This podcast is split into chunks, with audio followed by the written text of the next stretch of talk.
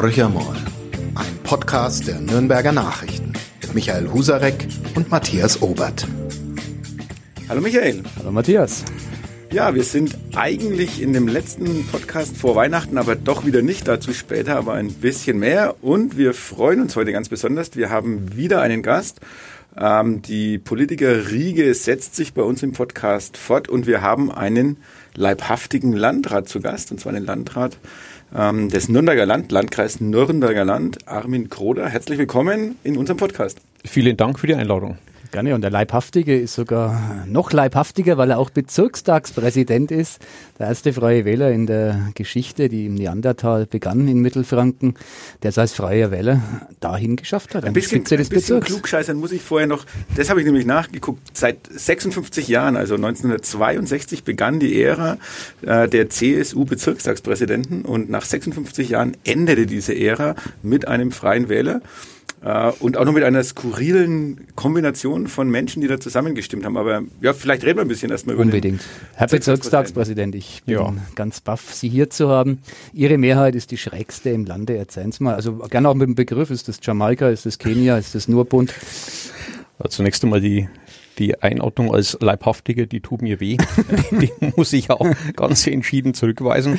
Und ähm, also ich habe da zum Thema Kommunalpolitik ja ziemlich klares äh, Glaubensbekenntnis. Mhm. Und zwar gehe ich, da, gehe ich davon aus, dass auf der kommunalen Ebene und die Bezirke sind kommunale Ebene, die gehören dann in die dritte kommunale Ebene, mhm.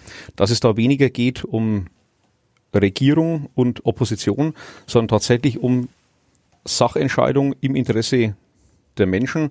Und am Ende ist auch der Bezirkstag, genauso wie der Kreistag oder ein Gemeinderat, ähm, ein kollegiales Verwaltungsorgan. Weniger äh, getrieben von ideologischer Parteipolitik, sondern tatsächlich die Frage nach den richtigen oder hoffentlich richtigen Sachentscheidungen. Insofern ähm, ist die Betrachtung mit Regierung und Opposition eine, die ich erstens für falsch halte und zweitens äh, auch in der täglichen Arbeit nicht betone. Einspruch, euer Ehren. Sehr gern. Wenn Sie mir jetzt ja. erklären, dass das Bündnis in Ansbach keines gegen die CSU ist, kommen mir erstens die ja. Tränen und zweitens ähm, darf mir Matthias Obert wieder in Saft abstöpseln. nein, nein, äh, beides möchte ich nicht. Äh, weinende Chefredakteure, die haben was äh, unglaublich äh, Anrührendes, möchte, möchte ich, das möchte ich äh, überhaupt nicht. Das freut mich. Ja, so sind wir, so gehen wir miteinander um.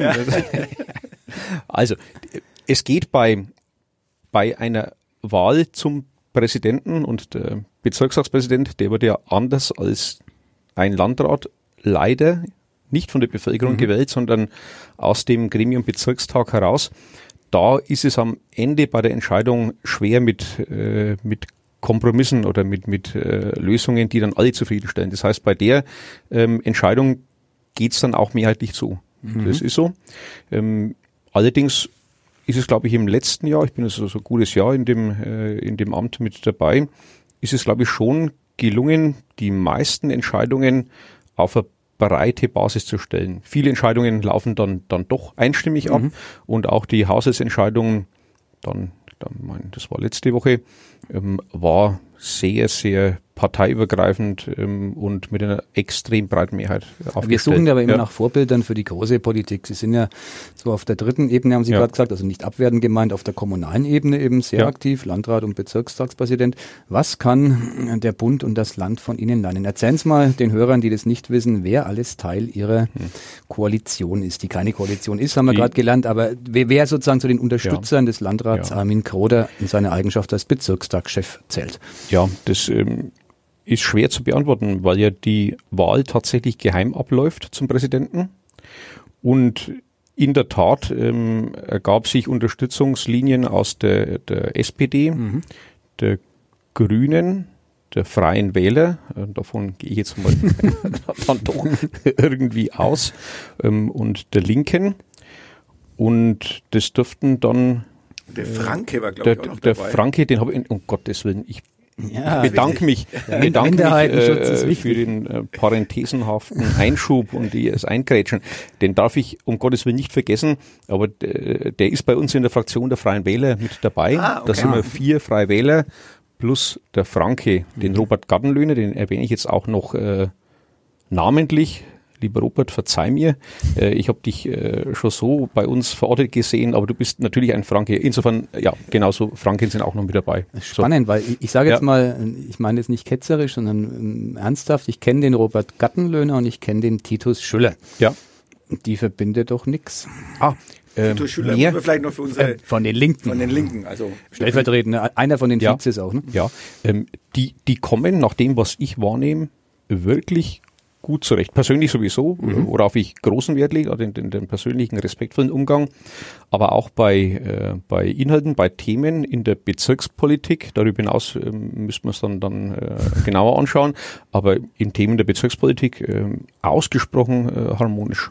Liegt es vielleicht an der Konstruktion Bezirk, also an den Zuständigkeiten meine ich? Da geht es ja, im Grunde ist es eine große Sozialverwaltung mit einigen angedockten Elementen, ja. so würde ich es mal vereinfacht ja. jetzt darstellen. Also ich sage mal ganz platt, da kann man sich ja gar nicht so recht in die Haare kommen, wenn es um die Fischerei in Mittelfranken geht, oder?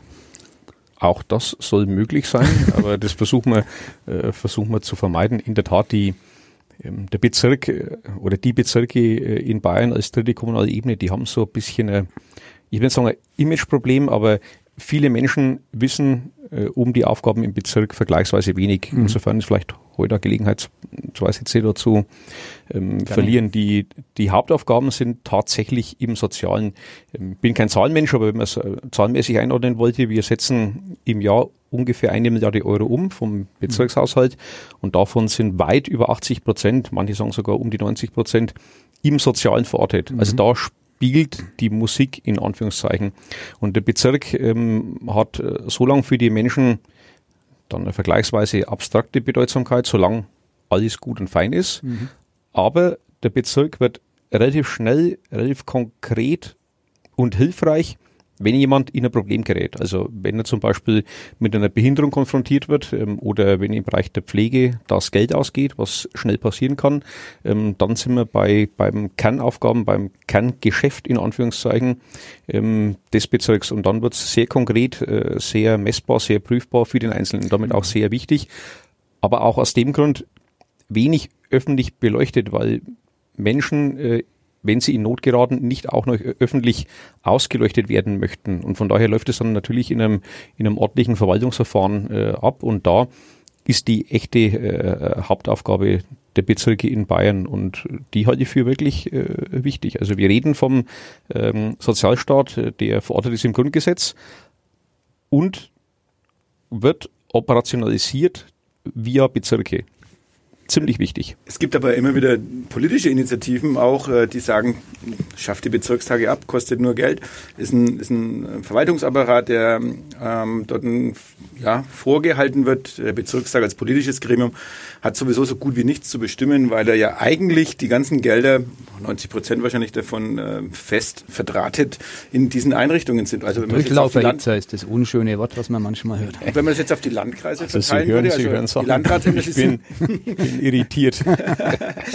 das ist gut so. Ja, Endlich mal. Irritierte ja, Präsidenten also, sind uns die Liebsten. Ja, Sie sind ja auch Landrat. Also ich, ich fürchte, die Überschrift steht. genau. Aber Sie sind auch Landrat und wenn ich ja, sage, na, ja, dann, dann schiebt man doch das äh, den Landratsämtern zu, dann äh, für Sie würde kein Nachteil stehen. Aber ich sage es mal andersrum. Versuchen Sie mal in zwei Sätzen zu erklären, warum dieser Bezirkstag und warum diese Einrichtung wirklich so wichtig ist. Es geht um Aufgaben, die jedenfalls nach der jetzigen äh, Architektur, über die können wir diskutieren, ähm, die Leistungsfähigkeit äh, der Landkreise und der kreisfreien Städte übersteigt. Mhm. Und deswegen gibt es diese dritte Ebene. Man kann über Strukturen immer debattieren. Ich bin da ähm, ja jetzt äh, nicht, nicht völlig ähm, verdachtsfrei, wenn ich als auch als Bezirkshauspräsident ähm, unsere Aufgabe und den Bezirk für wichtig halte. Ich will es aber versuchen, ähm, auch ein Stück weit zu, zu begründen. Es geht um die eben beschriebenen Aufgaben, es geht aber auch um Lobbyarbeit für Menschen, die nicht auf der Sonnenseite des Lebens stehen. Und da haben, glaube ich, die Bezirke und vielleicht auch ihre Präsidenten, wir sind ja dann insgesamt sieben äh, in Bayern, meine ich schon äh, Aufgabenstellung, die auch ähm, im öffentlichen, im, im ja, im Lobby im, im besten Sinn äh, zu verorten sind. Also da glaube ich, äh, ist eine ziemlich, ziemlich wichtige Aufgabe. Wer dafür plädiert, äh, diese Aufgaben an anderer Stelle machen zu lassen, dann kann man das tun. Ähm, ich halte es am Ende für falsch. Ich glaube, die jetzige Aufstellung mit den drei kommunalen Ebenen hat sich über die Jahrzehnte schon bewährt, dass man dann immer detailliert ähm, diskutieren muss, welche Aufgabe wird wo bestmöglich erledigt. Der Diskussion äh, will ich mich gern stellen. Und da bin ich durchaus äh, Freund von, von äh, dezentralen und subsidiären Ansätzen. Mhm. Die drei Ebenen ja. zur Erklärung sind Gemeinden, Landkreise und dann der Bezirk. Genau. Und die kreisfreien Städte, die sind auf der die haben Ebene zwei der Ebenen vereint. Also sind, sie sind einerseits ja. Städte, also Gemeinden, andererseits genau. aber erfüllen genau. sie auch Landkreisfunktionen. Genau. Also auf der unteren, ich will jetzt nicht, nicht äh, klugscheißerisch werden, ähm, aber es ist, wie es ist. Auf der unteren Ebene sind die kreisangehörigen Gemeinden, dann kommen die, die Kreise und mhm. dann die Bezirke darüber. Und die kreisfreien Städte, die bewegen sich auf der, organisatorisch auf der Ebene der Landkreise mhm. als, äh, als weitere Einheiten. Und spannend ist die Funktion, jetzt wird's aber richtig fies, äh, die Funktion der bayerischen Landräte, die zum einen Chefs der Kreisverwaltung sind mit den Aufgaben des Landkreises und zusätzlich spannenderweise Chefs des Landratsamts als unterstaatliche Verwaltungsbehörde mhm. mit dem Rechtsträger Freistaat Bayern dahinter. Und diese beiden Funktionen sind auf Bezirksebene interessanterweise getrennt. Da gibt's ja lustigerweise nicht nur den Bezirkspräsidenten, Bezirkstagspräsidenten, jetzt muss ich genau formulieren, das wird dann, dann, dann gehört, ähm, sondern auch, auch noch einen Regierungspräsidenten, mhm, der genau. die, die staatliche Seite repräsentiert, der aber vom Bezirkstagspräsidenten zu unterscheiden ist. So, jetzt haben wir die Verwirrung äh, komplett. Um einen Namen zu nennen, das ist der Herr Dr. Bauer. Der mhm. Kollege Dr. Bauer ist der Regierungspräsident. Das ist ein anderer. Da, bei dem ist es ja immer einfach, ich mag es jetzt mal ganz platt, der verlängerte Arm äh, des ja. bayerischen Innenministers nicht nur des Innenministers, sondern das, ja, ja, der, der Staatsregierung der, der Staats, in Mittelfranken, ja, also ein sehr, ein sehr mächtiger verlängerter Arm, ja, der Bezirkstagspräsident sozusagen, der, das politische ähm, Pendant, das dem anderen aber gar nicht reinreden kann, weil es unterschiedliche genau. Aufgaben gibt. Nee, wir reden uns da äh, nicht rein, sondern wir beraten kollegial. Und dafür bin ich dankbar. Der Regierungspräsident nimmt auch regelmäßig an den Sitzungen des Bezirkstags mit teil, also auch in der Haushaltssitzung ähm, letzte Woche äh, war er mit dabei, jedenfalls dann bis mittags äh, oder bis ja, ja, um die Zeit rum. Irgendwann ähm, dann. Irgendwann. nee, er hatte sicherlich einen, einen, sehr, sehr wichtigen, unaufschiebbaren, dringenden Termin, den er halt dann auch wahrnehmen musste. Essen ähm, in der Orangerie, aber das habe jetzt nicht äh, vermutet, eine unqualifizierte Zwischenbemerkung. Nein, auch, auch Essen äh, gehört dazu. Gehört, gehört mit dazu. ähm, und da, da ist er mit dabei und das finde ich, das ist gut, das ist ein guter kollegialer Austausch. Er ist ja vom vom Herkommen, vom Berufsbild her, ähm, aus dem gleichen Stall wie, wie auch ich. Wir sind beide äh, Juristen und sprechen da schon ähm, ziemlich schnell eine eine gemeinsame Sprache. Ein Bevor wir über die, die Machtfülle ja. des Landrats reden, das müssen wir ja. unbedingt noch tun. Also es gibt ja Minister, die sozusagen ja. den Landratsposten vorziehen neuerdings. Ähm, ja. Müssen wir vielleicht nur einmal auf den Bezirk gehen. Wir sind ja mal bedacht, es menschlich zu machen hier. Wenn es menschelt, hören die Menschen zu. Ja. Ihr Vorgänger, der ist über Herrn ja. Navratil gestolpert. Also der Bezirkstag, meine Botschaft, hat ja nicht nur die Sozialleistungen, die sind 80, 90 Prozent. Ein ja. Teil davon ist dann ja auch dieses äh, Klinikwesen, wenn man so will. Ähm, es geht ja auch um Personalien im Bezirkstag ja. und die sind ja oft sag's mal salopp, sau spannend. Ja. Und ähm, wie haben Sie diese Affäre ja. Navratil, die hat Sie im Endeffekt ist es ähm, der Grund, warum Sie Bezirkstagspräsident sind. Ich hoffe mal nicht der Einzige. Ähm, ja. Aber gehört, äh, gehört mit dazu. Ähm, noch zur, äh, zu, zur Organisation. Unsere Krankenhäuser, ich bleibe bei dem schönen alten Begriff äh, mhm. Krankenhäuser, sind in einer eigenen Rechtsfigur ausgegliedert äh, als Anstalt äh, öffentlichen Rechts, sind somit eine 100% äh, Tochter des Bezirks. Ähm, und dort äh, geht es dann noch einmal um die 200 Millionen Euro äh, Umsatz in Anführungszeichen. Und da sind auch die meisten Mitarbeiter spannend dabei. Also da mhm. haben wir 3200 Kolleginnen und Kollegen, mhm. denen wir wirklich dankbar sind für ihre äh, Arbeit. Und von daher ist es da abgetrennt. Da gibt es dann einen Vorstand. Es werden zukünftig äh, dann ab nächsten Jahr dann dann zwei Vorstände mhm. sein, mhm. weil der Politik war, war wichtig, dass er vier, mindestens vier Augenprinzip äh, stattfindet äh, und da äh, weniger äh, Alleinherrschaft, nennen das manche, äh, wirken soll. Ähm, die, die Situation mit meinem Vorgänger im Amt, mit dem Richard Bartsch, ähm, war nicht einfach. Wir haben jetzt mittlerweile, ähm, glaube ich, einen, einen, Weg gefunden und das war relativ schnell klar, dass wir miteinander einfach respektvoll umgehen. Ich war ja schon vorher fünf Jahre im mhm. Bezirksrat mhm. mit dabei genau. und äh, insofern habe ich einfach Respekt auch vor seiner Lebensleistung mhm. und, und will die auch wertschätzen und, und anerkennen im, der, im Umgang mit, äh, mit den Krankenhausfragen und dem Vorstand. Ähm, da war nicht alles ganz glücklich. Mhm. Aber das ist für ja. Sie jetzt abgehakt. Ja. Sie blicken nach vorn. Einer ja. von den neuen, von der Doppelspitze ist ja bereits installiert. Genau. Seit äh, gestern äh, ist jetzt der Vertrag äh, rechtsgültig mhm. und wirksam mit dem Herrn Dr. Keilen, der als Stellvertreter äh, unterwegs war und sich jetzt in dem Jahr nach meiner Einschätzung wirklich bewährt hat und gut eingebracht hat. Wir sind deswegen nicht, nicht beste Kumpels, sondern wir haben ähm, Aufgaben zu erfüllen. Mhm. Also der Präsident ist Vorsitzender des Verwaltungsrats, so heißt das Gremium, heißt in der freien Wirtschaft Aufsichtsrat, aber ist im Grunde die gleiche äh, oder ähnliche Aufgabenstellung. Ähm, und der Vorstand äh, leitet das Unternehmen, der Verwaltungsrat hat diese Leitung zu beobachten und zu kontrollieren. Mhm. Insofern haben wir Aufgaben zu erfüllen, aber ich habe den Eindruck, dass es da im Moment ähm, ordentlich zugeht. Ich bin in engem Kontakt da mit, mit äh, Mitarbeitenden, um einfach reinzuhören, wie, wie, ja, wie ist so die Stimmung, wie, äh, wie geht's äh, unseren Kolleginnen und Kollegen und nehmt da wahr, dass wir tolle Mitarbeiter haben und dass die im Wesentlichen zufrieden sind gemessen an dem Rahmen, der uns aber von außen vorgegeben ist. Da wären wir gleich beim Thema ähm, Personalausstattung und, und Pflege und, und Fachkräftemangel und, und, und. Ähm, das wirkt bei uns im Haus auch. Mhm. Das belastet die Kolleginnen und Kollegen, aber die Dinge, die wir beeinflussen können, die wir selber gut oder schlecht machen können, da habe ich den Eindruck, dass im Moment mehr gut als schlecht gemacht wird mhm. von den Führungskräften. Und auch dafür bin ich äh, dankbar. Das war jetzt Eindruck eine habe ich Aufgabe. bei uns im Haus auch.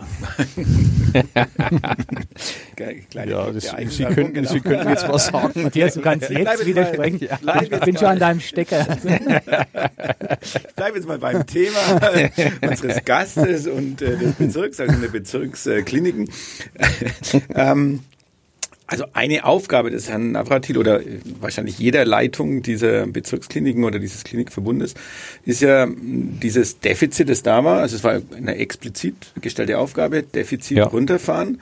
Ja. Ähm, das ist ja dem Herrn Navratil auch gelungen. Aber ja. dann gab es eine ganze Reihe von anderen Dingen, die aus dem Ruder gelaufen sind. Also ein bisschen Aufarbeitung müssen wir vielleicht noch betreiben. Ja. Es beginnt damit, dass wirklich aus dem Personal wohl scheinbar massive äh, Vorwürfe geäußert wurden, das Klima sich dramatisch verschlechtert hat. Äh, und dann, gut, Dienstwagen kann man alles nochmal so durchdeklinieren, aber mhm. der entscheidende Punkt ist ja der, jetzt äh, ist eine bessere Stimmung, ist das Defizit trotzdem niedrig geblieben oder wie ist die aktuelle Situation ja. jetzt in den, in den Kliniken? Also wirtschaftlich geht's ganz, ja, es geht ordentlich. Ähm, wir wir erwirtschaften einen, einen leichten Überschuss, einen leichten siebenstelligen Überschuss. Ähm, könnte man sagen, ja, dann passt doch alles, dann ist doch alles gut. Ähm, mit Blick auf die, auf die Aufgaben. Es ist eine ziemlich schlichte Betrachtung. Man verzeihe mir. Ähm, es geht darum, so viel Geld zu erwirtschaften, damit wir unsere Gebäudlichkeiten in Ordnung halten können oder neu bauen können oder sanieren können. Darum geht's eigentlich so. So schlicht ist die abstrakt formulierte Aufgabenstellung. In der Umsetzung und mit Regulatorik dann schnell extrem kompliziert, aber da darum geht's. Mhm. Und ähm, ich hoffe, dass uns das gelingt, äh, in der Tat. Ähm, die, die Sanierungsleistungen, die will ich nicht, ähm, nicht in Frage stellen. Die Methoden dazu dann am Ende schon. Ähm, und dann ist es nicht gelungen, von der Sanierungsphase in eine normale ähm, Aufgabenerfüllung umzustellen. Und die Aufgabenerfüllung heißt nach meiner äh, Interpretation, da muss man dann äh, mit vielen Menschen diskutieren, aber die Aufgabenstellung heißt, fachliche Anforderungen und wirtschaftliche Anforderungen nicht gegeneinander auszuspielen und dem einen oder dem anderen äh, in jeder Frage den Vorzug zu geben, sondern zum Ausgleich zu bringen, dass fachliche Aspekte und wirtschaftliche Aspekte bei Entscheidungen eine Rolle spielen, sodass am Ende ein bisschen äh, Kröten übrig bleiben, um mhm. einfach die Gebäudlichkeiten in Ordnung zu halten. Einfach formuliert, aber im Detail nicht einfach umzusetzen mit all den Dingen, die uns vorgegeben sind. So würde ich das dann, dann einordnen. Ein Vollblutpolitiker sitzt bei uns. Du hast Absolut. eine ziemlich konkrete Frage gestellt. Und, äh, und die Antwort war, es könnte auch, Zack, es könnte auch Respekt. sein, äh, dass ich es einfach vergessen habe. ah, ah, genau. Jetzt, jetzt kommen uns beiden die Tränen. Ja. Zuhörer können leider jetzt nicht ich schon sehen. zwei, zwei, die heulen. Das ist, also Wir müssen eine kurze Pause machen, um Taschentücher zu verteilen. Ja. Aber ich, ich habe noch ja. eine Frage. Ja, noch eine. Du, der, der Kollege Husarek, ich frage ja. jetzt gar nicht nochmal nach bei Navratil. Äh, wir lassen ja. mal so stehen. Ja. Ähm, und ich, ich wende mich einem positiveren oder angenehmeren Thema zu, bevor dann der Michael der, die Macht des Landrats noch ein bisschen auf den Prüfstand stellen kann. Ja. Weil ich komme aus Bad Windsheim. Und ja. äh, das ist natürlich genau der Punkt, äh, wo der Bezirk äh, sagt, ja, da haben wir ein Aushängeschild, äh, da macht es dann wirklich Spaß, mal ja. Bezirkstagspolitiker zu sein. Wie schaut's denn aus mit dem Fränkischen Museum? Ja. Gibt's ja jetzt seit vielen, vielen Jahren, äh, ist dem Bezirk auch lieb und teuer, muss ja. man da wirklich sagen. Und ähm, ja, jetzt haben wir, kommt ein bisschen in die Jahre das Freilandmuseum. Das heißt, wir ja. haben auch Sanierungsbedarf. Also ja. alte Häuser, die jetzt äh, ja. saniert werden müssen. Ich glaube, die Forderungen kommen immer mehr und verstärkt an den Bezirkstags heran. Äh, wie, wie sieht es mit dem Willen aus, diese Einrichtungen entsprechend auszustatten? Der ist ungebrochen, unbrechbar. ähm, ähm, wir, nein, ernsthaft, ähm, gerade heute Nachmittag, ähm, weiß nicht, wann, wann unser Podcast zur Ausstellung kommen wird und so weiter. Also wenn es um heute Hörer geht, denkt sich gestern. Der, der denkt sich, denkt sich, dann denkt man, äh, gestern äh, wird dann die Jahresabschlussfeier gewesen sein. Also heute Nachmittag wird sie sein damit ich zeigen kann, dass ich Futur 1 und Futur 2 beschreiben kann. Ne? So. Also, die kleine Juristen ja, ja, einmal eins. Und, und auch sonst vom mäßigen Verstand. Also gut. Ähm, ist ein wirklich herausragend wichtige Einrichtung, die nicht, nicht das wegen mir, sondern wegen fachlicher Einschätzung äh, durchaus bundesweite Bedeutsamkeit hat. In der Form, in der Anlage, mit der Anzahl der Häuser, um die 100 äh, Häuser. Und in der Tat, da haben wir einen Sanierungsaufwand vor uns, den müssen wir ausleuchten und schauen, worum geht's denn am Ende und was schaffen wir in welcher Zeit. Auch da geht's um die Balance von fachlicher Anforderung, die, die könnte heißen und sofort alles. Mhm. Und dann wird der Kämmerer kommen und kann sagen, ich, kann ich verstehen, aber sofort alles geht nicht. Da müssen wir einfach einen, einen Plan entwickeln, der, der dann funktioniert, der auch bezahlbar ist, auch mit Blick auf die, die Umlagezahler, die ja auch Landräte dann, dann sind und äh, Oberbürgermeister. Ähm, trotzdem wollen wir neue Entwicklungen zulassen. Und ganz besonders schön sind zwei Themen, die gerade laufen. Das alte Badhaus, das aufgebaut wird.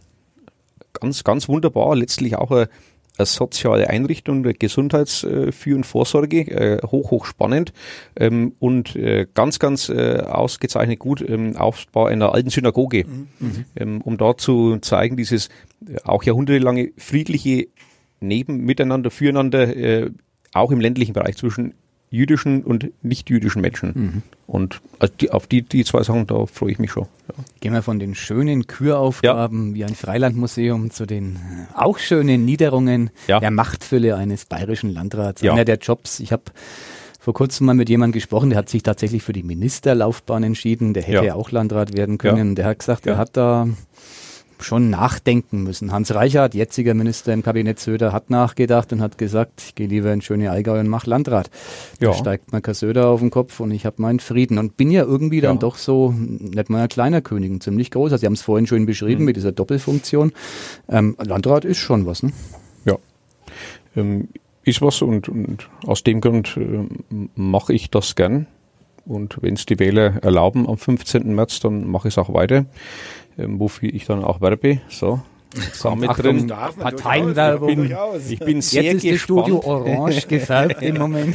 ich bin sehr gespannt, ob, der, ob die Textpassage auftaucht wird im, im Endergebnis. Wir sind so faul zum Schneiden, ja, wahrscheinlich bleibt es drin. Ja, ich werde aufmerksam zuhören, sofern ich mich erinnern kann. Na gut, also, ja, in der Tat, die, die, die Funktion, diese Doppelfunktion, die ist unglaublich spannend äh, auch machtvoll, aber am Ende ähm, folgt aus großer Macht am Ende große Verantwortung. Und vor dem Hintergrund ist es schon sehr anspruchsvoll. Mhm. Also ich ähm, habe da vor dem Amt nach wie vor ähm, echt Respekt, mache das jetzt seit 2008, also seit ähm, elf, dann, dann zwölf Jahren, wo man sagt, naja gut, das kennt man ja schon alles und so. Nee, ähm, es gibt immer wieder neue Anforderungen, neue Aufgabenstellungen, neue, neue Ideen und äh, für mich folgt aus großer Kraft große Verantwortung.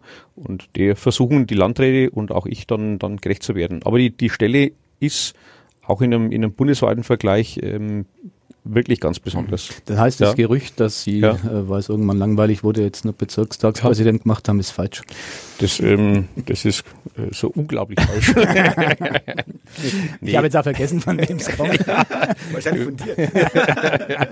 Ach so, Sie sind bereits in der Phase, sich selber zu zitieren. das, ist, das ist ja gut. Ich spreche einer dritten Person von mir. Er sagt das. Ja, kommt, kommt auch bei den Mitarbeitern sehr gut an. Trotzdem noch einmal zum Landrat. Ja. Sie hätten, weil Sie ja. eben freier Wähler sind, weil Sie ja. der Koalitionspartner der CSU ja. im Land sind, äh, ja durchaus ins Kabinett gekonnt. Ich sage jetzt mal einfach so, ähm, da gab es nicht so viele ministrable freie Wähler, die anderen sehen es mal nach, die jetzt zuhören. Ähm, Sie waren davon einer, Sie haben ja mit verhandelt, ähm, ja. Sie waren ja Teil der Kommission und äh, das war für Sie offenbar nie ein Thema, so haben Sie das ja. immer transportiert. Genau, ähm, so war es. Ich habe die, die Koalitionsverhandlungen äh, gern mitgemacht, das war wirklich eine spannende Erfahrung. Ähm, durchaus äh, auch, äh, auch sehr anspruchsvoll, ähm, aber zu meiner äh, privaten und, und, und äh, übrigen Lebensplanung passt einfach Lauf und jetzt Ansbach besser als München. Mhm. Darum, äh, da, darum geht's.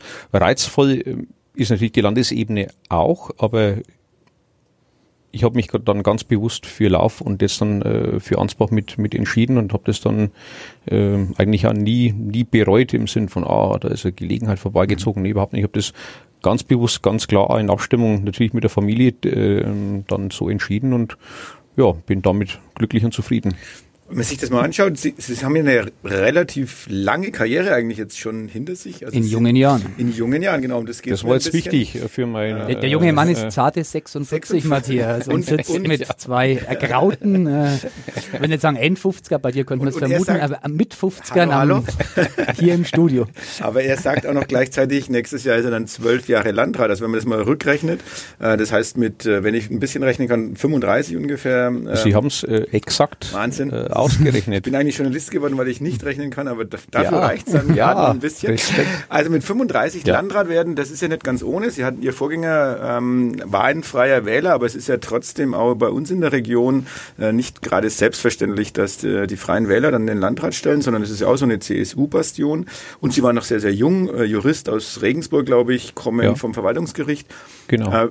Ich, ich bin da wirklich neugierig. Wie packt man das als 35-Jähriger? Ja. Ich kenne jetzt Ihre Gegenkandidaten von damals nicht, aber ich vermute mal, die CSU wird einiges aufgefahren haben, um Ihnen da Konkurrenz zu machen. Wie kriegt man das hin? Das wäre so die erste Frage. Eine zweite habe ich aber auch noch. Ja, also ich, ich hatte den, den, den Vorteil, ich war zwar äh, als, als Berufsanfänger nach dem Referendariat äh, als Richter beim Verwaltungsgericht in Regensburg, da ist man dann so, so ungefähr zwei Jahre und so. Äh, und dann geht's in die Verwaltung, also die, die Richter nennen das, dann geht's dann raus. Der Buschdienst. Da geht's, da geht's dann raus, genau, raus. Ich habe das nicht so richtig verstanden, was, was, was damit gemeint sein soll, aber da geht's dann raus, heißt dann. Äh, und es gibt viele Kollegen, die dann äh, möglichst schnell wieder rein wollen. Genau, weg von den Menschen. ja, ja, und, und so, so, so war das bei mir eigentlich nicht, sondern ich war dann, ähm, mir wurde angeboten, ans Heimatlandratsamt zu gehen, das war dann 2002 2 äh, mit der Frage, ja, ob ich das will. Und das ist doch komisch, wenn man dann mit Menschen, die man kennt und so, sondern das ist das genaue Gegenteil. Also ich, ich wohne fünf Kilometer entfernt vom Landratsamt. Das war für mich äh, Ideal und, und Wunschergebnis, weil halt zwei Kollegen ähm, damals das Landratsamt verlassen haben, Kollege Engelbrecht und Ehmann, die Sie vielleicht beide äh, von den Namen her kennen, aber mit beiden mit, mit tollen Karrieren. Genau. Äh, das Landratsamt, ja, da einiges immerhin dann, Nürnberg, ja, und, Umwelt und Regierungspräsident äh, in, in Unterfranken. Genau. Also äh, beachtlich, alles sehr, sehr äh, beachtlich. Also das Landratsamt Nürnberger Land ist keine, keine schlechte äh, Basis für. ja, ja. Da waren schon ähm, Adolf Olgiert äh, war bei uns. Also wir haben schon äh, da gute Leute gehabt. Und haben wir jetzt auch, ganz wichtig. So. War dann einige Jahre bereits am Landratsamt, ähm, 2002 dann bis 2007, 2008 und dann waren halt die Freien Wähler äh, auf der Suche nach einem Kandidaten. Die war jetzt nicht so, dass ich da dahin hingekrabbelt äh, bin und um, um, um Einlass äh, ersucht habe, sondern die waren auf der Suche nach einem, nach einem Bewerber und haben sich wahrscheinlich gedacht, naja gut, vielleicht noch ein bisschen jung, könnte passen, aber von der Ausbildung her vielleicht nicht so schlecht. Also äh, hat sich das dann, dann so ergeben und Vorgänger war freier Wähler. Insofern ähm, ist da durchaus eine Aufgeschlossenheit ähm, im Landkreis Nürnberger Land. gut und dann wird, dann läuft der Wahlkampf ab und dann wird halt am Ende, am Ende gab es eine Stichwahl und am Ende entscheidet es halt nicht eine Partei, also weder die Freien Wähler noch die CSU, mhm. Gott sei Dank, sondern am Ende jeder einzelne wahlberechtigte Bürger im, im Landkreis Nürnberg-Land und hat Sie sind halt ja auch als Zweitplatzierter in die Stichwahl damals gegangen. Genau, also genau, äh, genau so war es. Ja, ich, ich habe die Zahlen nicht mehr im Kopf, ich glaube, das waren ungefähr 35 zu 30 war, glaube ich, so, so etwa mhm. die, ähm, die Geschichte. Und dann kann in der Stichwahl ähm, kann so und so ausgehen. Und dann ging es halt so aus, man, man muss bei solchen Dingen braucht man ein bisschen, ein bisschen Glück. Also mein Lebenslauf schaut vielleicht, wenn man so drauf schaut, irgendwie so, super so, ja, aber so schaut so, Wie gemalt. so, so ge, geplant oder irgendwie äh, choreografiert aus. Äh, die Wahrheit ist äh, das genaue Gegenteil. Also das hat sich halt, Dinge haben sich ergeben und dann ich glaube da schon den, den, den, an den alten Kairos, ne, den, den, den mit dem Zopf, wo man dann im rechten Moment dann halt auch zupacken muss, wenn, wenn er vorbeikommt. Äh, nicht zu früh und nicht zu spät. Und, und das, das war's. Ist gutes Stichwort, ja. nicht zu früh, nicht zu spät, weil das ist Kommt irgendwas zweite, Gemeines. Nein, nein, ich kenne dich. Es ist vor Weihnachten. Ich bin, ja, äh, in vorweihnachtlicher äh, genau, äh, nur auf Friede, Frieden und Harmonie. Aber es geht nämlich genau um diese Frage. Wir haben ja hier schon etliche äh, Politiker jetzt auch im Gespräch gehabt. Einer davon, der nicht hier im Podcast war, aber über den oft geredet wird, Uli Mali, kandidiert nicht mehr. Wir haben in Schwabach einen Oberbürgermeister, der ja. relativ jung ist, der kandidiert nicht mehr. Also Menschen, die eigentlich vor einer politischen Karriere stehen, Jüngere oder Menschen, die eigentlich noch gut eine Periode machen könnten, sogar der Wunsch an sie herangetragen wird, vielleicht noch eine Periode zu amtieren, die lehnen ab und sagen, nee, also ich nenne es jetzt mal dieses große Wort Work-Life-Balance. Ja. Bei ihnen ist es so, Landrat und Bezirkstagspräsident, das ist nicht gerade wenig. Ähm, und führender freier Wähler im Lande. Genau, also jetzt äh, das, was du alles gesagt zwei, drei hast. Terminchen geben. Und ja. das bedeutet doch am Ende, wenn wir jetzt, und sie treten wieder an. So. Ja. Warum? Die Kohle ja, ja, ja. das, ist, das, ist, das ist gut. Also äh, bezogen aufs, äh, aufs Landratsgehalt, das ja am OB-Gehalt durchaus äh, ja. vergleichbar ist, hat es mal der Kollege ausgerechnet. Ähm, wir kommen da auf einen Wert von 30 Euro netto pro Stunde. Und das ist okay. Das, äh, also da, da zählt dann alles mit dazu. Also auch wenn man dann abend bei einer Weihnachtsfeier mhm. äh, mit sitzt, weil es eben eben nicht privat ist dann, genau, dann doch halt die Stundenzahl äh, so, weil, die, weil die, die Stundenzahl dann äh, das dann dazu führt und damit bin ich zufrieden ähm, und, und, und glücklich und das, das passt. Das war für mich nie äh, ein Punkt, also ich bin kein, kein, kein ähm, ähm, Krötenjäger, sondern dann, dann hätte ich in eine, andere, äh, in eine andere Branche gehen müssen. Also wir verdienen in der Kommunalpolitik gut und aus meiner Sicht angemessen und das, das, ist, das ist okay, aber ich hatte nie die, die Zielrichtung mit bestimmten äh, Skills, glaube ich, nennt man das dann mhm. jetzt äh, neudeutsch, äh, möglichst viel zu erwirtschaften. Dann muss man andere Branchen äh, betreten. Wobei sie auf einem guten Weg sind. Also die Addition ja. Landratsbezüge ja. und die ja. das Ehrenamt Bezirkstagspräsident ja. ist mit, Sie korrigieren mich, 4000 so und so Euro. Nee, sind glaube ich sogar 6000. Na, also so sag gerade die. Ja. Warum hat mich nie einer gefragt? Ja, jetzt kommt der ehrenamtlich Nebenchefredakteur ja? Bezirkstagspräsident. Ja, das, das, das wäre äh, durchaus möglich, möglich äh, wenn es ihr Dienstherr erlaubt. Da muss man aufpassen. Ah, okay, ne? Da muss man aufpassen. Das ist, äh, da muss äh, alles sauber Liebe Verlagsleitung, ich stelle hiermit den Antrag. Aber natürlich würde ich nie den Landrat, den Bezirkstagspräsidenten Groder anfechten wollen. Blöderweise muss man sich dann eine Partei suchen, wo man dann mit da fängt ja, ja, da aber, jetzt verstehe, aber jetzt verstehe ich, warum er den Söder immer in seine ist heute noch nicht vorgekommen, aber ansonsten in jedem Podcast erwähnt er Söder und jetzt, jetzt wird manches klar. Ja. Also vor Weihnachten kommt aber, alles aber raus. Er hört nicht. ja. Er ruft nicht. nicht. Äh, sollen wir mal versuchen, einen Kontakt? Äh, ja, unbedingt. Meine Handynummer hat er. Das, aber die, das, die ist auch, das, ist, das ist auch eine Überschrift. Äh, find, also finde ich gut. Ähm, ja, vielleicht also, wollen Sie in die Journalie. Also, oh, nein, nein, um Gottes Willen, nein. Äh, äh, da äh, Aber beneide, ich, noch, beneide ich um nichts. Also weg vom Geld, ja. einfach mal wirklich so ja. Belastung, Familie, äh, ähm, die ist enorm. Leben an sich. Die, die, die, äh, die, die Belastung ist enorm. Das, das ist so, wer, wer das anders äh, erzählt und sagt, das, ach, das macht mir jetzt nichts aus und ist alles so lustig, ähm, das stimmt nicht. Diese Ämter, das ist völlig wurscht, ob das ist Landrat ist oder, oder Präsident, die haben immer zwei Gesichter. Sehr, sehr freundliches und äh, sehr schönes mit tollen Erlebnissen tollen, tollen Abenden und mit Begegnungen, die man so nicht hätte. Vielleicht gehört die heute auch mit dazu, die gehört ganz sicher mit dazu.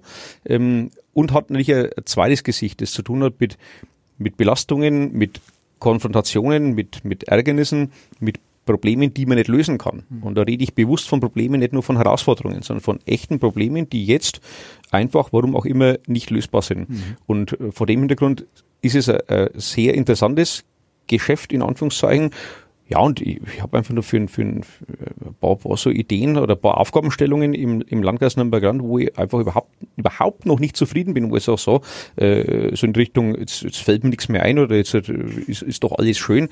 Nee, wir haben ein paar, paar Aufgaben, also ganz konkret, das ist aus Ihrer Sicht vielleicht trivial, für uns gar nicht trivial, ist die Elektrifizierung der Eisenbahnstrecke mhm. rechts der Pegnitz mhm. und dann da die S-Bahn drauf, Richtung Sinnesdorf und Neuhaus. Für mhm. unser Punkt, an dem wir seit vielen Jahren rumdoktern, rumarbeiten und schreiben und diskutieren und sprechen und mal, mal schimpfen, mal, mal ganz lieb sind und, und bisher äh, ist der durchschlagende Erfolg dann äh, ausgeblieben. Das sind solche Sachen, die, da haben die Prozesse ja solche ähm, Länge und die dauern dann so, so elend lang, äh, wo man einfach beharrlich dranbleiben muss. Und wenn ich eins bin, dann bin ich geduldig und beharrlich. Mhm. Weil ja manche äh, dann sagen, ja, bei, bei Einstellungsgesprächen musst du dann sagen, wenn dich die fragen, was ist deine Schwäche, dann musst du sagen, ach, ich bin ja so ungeduldig. Äh, äh, was nicht. Wir brauchen, wir brauchen geduldige Menschen, die geduldig und beharrlich an Dingen arbeiten, weil unser System schnelle Ausschläge nicht erlaubt oder zum Glück verhindert. Von daher ähm, sind noch einige Prozesse, die ich halt gern äh, weiters begleiten möchte weil wir Journalisten ja Hellseher sind, diese ja. Elektrifizierung wird 2039 abgeschlossen sein, kurz vor der sechsten Wiederwahl des Landrats Armin Groder. Also es lohnt im Amt zu bleiben. Um Gottes Willen. Wenn es den Podcast noch gibt, dann laden genau. Sie natürlich nochmal ein. Laden, ja. Kehren wir aus unserem Ruhestand den Wohlverdienten zurück und machen mit Ihnen dann nochmal einen Podcast, ja. der sich genau mit dem Thema beschäftigt. Aber eins will ich, noch ich wissen. Gern. Ja. Wir sind ja schon, wir haben maßlos überzogen, was an Ihnen liegt, also wir können ja nichts dafür. Ja, selbstverständlich, die Schuld sind die anderen. genau. Das ist ein alter Grundsatz. Sie haben, das meine ich jetzt ausnahmsweise mal ganz ernst, einen wunderschönen Landkreis, in dem Sie sozusagen mitherrschen und regieren dürfen. Was ist der schönste Ecke im Landkreis Nürnberger Land? Ich bin da oft in meiner Freizeit und kenne viele, Sie kennen noch mehr. Das schönste Eck ist, äh, wenn ich völlig entspannt bei mir daheim äh, in der Badewanne liege und ein Buch lese. Der nicht festlegt. so, so, sind Sie alle. Aber nee, weil Schönheit, Schönheit ist wirklich äh, im Auge des, des Betrachters und jetzt kommt, wahrscheinlich denken Sie sich, jetzt kommt der Baustein mit und überall ist schön. Ähm, ja, es ist halt raus. so, das könnt ihr rausschneiden, das ist mir auch also, ähm, aber es gibt natürlich ein, paar einfach herausragend schöne, wenn wir es an, an Bauwerken vielleicht äh, festmachen wollen, natürlich ist unser Wenzelschloss ist ja eigentlich eine, eine Wasserburg, Wenzelburg, mhm. äh, nicht nur herausragend schön, sondern auch kulturhistorisch äh, herausragend bedeutsam der Wappensaal vom alten Kaiser Karl IV. halt wohl auch so tatsächlich so gebaut, schon im 14. Jahrhundert. Der wurde jetzt so ein bisschen restauriert. Dank an die, an die Verwaltungen, die haben das ganz behutsam, ganz fein die, die Wappen äh, und die Farben respektiert und ein bisschen, ein bisschen hervorgehoben, mhm. neu beleuchtet. Äh, es ist mittlerweile wirklich atemberaubend, wenn man da, da äh, eintritt und, und die, die was davon verstehen, die sagen, dass dieser, dieser Wappensaal tatsächlich äh, von europaweiter Bedeutsamkeit ist. Völlig äh, herausgehoben. Und da wollen wir ein bisschen mehr dazu erzählen, ein bisschen was machen. Wir haben die Idee, eine Wenzelakademie zu gründen. Also wir wollen nicht nur äh, die alten Wappen anschauen, das ist auch schön und, und wichtig, aber wir wollen da Bildungsleben entstehen lassen. Mhm. Und da haben wir auch noch ja, viele Diskussionen vor uns und viel Arbeit die Heraldik, die zu ja. uns spricht. Und der Heraldik zu der aller, allerletzten die Frage. Heraldik. Dem ruhmreichen ersten FC Nürnberg, der, oh der muss nämlich auch in diesem Podcast Ich hätte Söder und Club weglassen heute. Ach komm, also ich bin enttäuscht. Interessiert sich ein Landrat und ein Bezirkstagspräsident überhaupt für Fußball? Ja, also ich, ich interessiere mich für Fußball, bin jetzt äh, äh, da nicht, nicht äh, fanatisch äh, unterwegs und gehe auch nicht äh, zu irgendwelchen großen Spielen andauernd. Das, das, das nicht, aber ich beobachte natürlich äh, aufmerksam und wenn ich unterwegs bin, lasse ich dann, dann einen Live-Ticker irgendwo in einem, in einem Medium am Handy mitlaufen und, und, und dann, dann, dann haut es halt vom Stuhl runter. Ne? So wie beim, beim, beim letzten Mal, wenn, wenn wir 2-0 führen und dann gehe ich raus aus dem Auto zum Termin und dann ist gerade das 2-1 gefallen. Und dann hocke ich fünf Minuten äh, beim Tässchen Kaffee bei Kinderweihnacht beim Verein und dann kommt der Mitarbeiter rein äh, und macht ähm, zwei Zeichen. Ich habe zuerst, also das kann man jetzt nicht sehen, Sie müssen sich vorstellen, zwei Victory-Zeichen. Und ich meine zuerst, wir hätten schön gewonnen. Er wollte mir aber dann zeigen, ja, 2 zu 2 ist gefallen ja. in der 93. Minute. Das, das ist äh, schade, wenn, wenn, wenn der Lauf mal so, so ist das am, am Ende äh, viel ähm, Kopfarbeit, das ist viel Psychologie und, und, und ich hoffe, dass die, die Mannschaft die schon die Fähigkeiten haben, selbstverständlich zweite Bundesliga zu spielen. Selbstverständlich ja, ähm, dass es dann gelingt, ja, ab mal vielleicht durch einen glücklichen Sieg wieder so in, eine, in ein gutes Gefühl zu kommen, zu sagen, jawohl, wir können mitspielen, wir können auch gewinnen, wir können auch ein 2 zu 0 Vorsprung einmal über die Zeit äh, dann mitretten. Das wünsche ich den, den Jungs und den sie umgebenden Herrschaften von Herzen. Wir nehmen das mal mit, aber ich sage andersrum, wenn der SK Lauf dreimal aufsteigt, der Club zweimal absteigt, dann spielen sie beide in der Regionalliga in drei Jahren. ja, der das wäre Chefredakteur. Ja, ja, ja das ist äh, Dresden äh, ist der nächste Gegner. Ja. Da muss ein Sieg her, hilft alles nichts. Ja, äh, muss. Äh, würde ich, würde ich auch so einordnen. Markus Söder ist übrigens ein guter Ministerpräsident. Das noch zum Abschluss dieses Podcasts.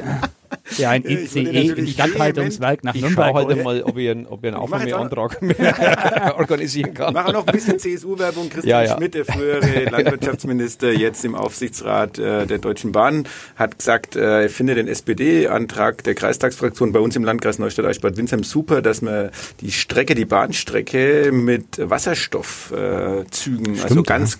Ganz, äh, was ganz Modernes machen will. Also vielleicht, wenn, ihr, wenn Elektrifizierung nicht, dann hängt euch an den Landkreis Neustadt-Eichbad das Geheimnis. Im Pegnitztal wird die Elektrifizierung übersprungen.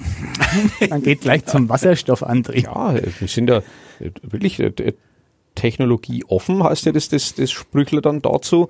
Man muss äh, auch bei der Wasserstoffgeschichte ähm, auch genau hinschauen. Ne? Wie schaut es aus mit Wirkungsgraden und wie schaut es aus mit, wo kommt der Strom her, um Wasserstoff in der Form herzustellen. Und da muss man genau hinschauen. Ich bin da äh, kein Experte, aber man muss die Augen aufmachen und sagen, wo, äh, wo, wo geht's hin? Die, die andere Geschichte mit, es geht ja im, im Grunde nur um ein, ein Drähtlein, ein Stromdrähtlein über der schon vorhandenen Eisenbahnstrecke. Wo man doch glaubt, das müsste eigentlich, ne, müsste doch eigentlich, wenn es mit normalen Dingen zugeht, vergleichsweise schnell umsetzbar sein. Die Zeitung ist ja in der Krise und wenn es so weitergeht, würde ich die Trasse gern verlegen.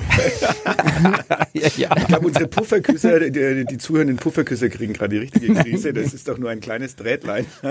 Wir müssen jetzt Schluss machen. Ja, genau. wer, wer, hat übrigens, wer hat Nürnberg zum Wasserstoffzentrum gemacht, Matthias? Hubert ähm, Aiwanger. Darauf einen Apfelsaft. Apfelsaft. Ja. Euch alle noch eine wunderbare Restwoche. Ähm, wir, ja, wir müssen trotzdem noch einen Werbeblock Oh ja, äh, wir haben nämlich, Werbeblock. Äh, wir sind, wir haben fertig. Also Michael Husarek und ich haben fertig. Für dieses, für dieses Jahr, Jahr, genau. Und im nächsten Jahr schauen wir mal. genau, aber äh, Michael Husarek hat gemeinsam mit Alexander Jungkunz äh, einen Podcast im Voraus aufgenommen. Und zwar äh, zum, zu der Nürnberger Bombennacht, genau. 2. Äh, Ähm, und es sind 75 Jahre und ich glaube, es ist ein honoriger und ein wissender Gesprächspartner, nämlich Professor Schölgen. Was nicht heißen soll, dass unser heutiger Gesprächspartner nicht honorig und nicht wissend war, Nein. aber es geht professoral zu in diesem nächsten Podcast. Ein echter Experte lässt sich über den Bombenkrieg und seine Bedeutung aus und spannt den Bogen bis in die Gegenwart. Und der Podcast interessant. geht eben erst am 27. Dezember ähm, online und da kann man jetzt auch noch Werbung für die Zeitung machen, weil da ist auch ein großes großes Interview mit dem Professor im Printprodukt. Zeitung kaufen, Podcast hören, aber jetzt erstmal den Podcast natürlich äh, mit dem Landrat und Bezirksratspräsidenten Armin Kruder und vielen, vielen Dank, dass ihr da wart. Herzlichen Dank für die Einladung. Hat Spaß gemacht. Mehr bei uns im Netz auf nordbayern.de.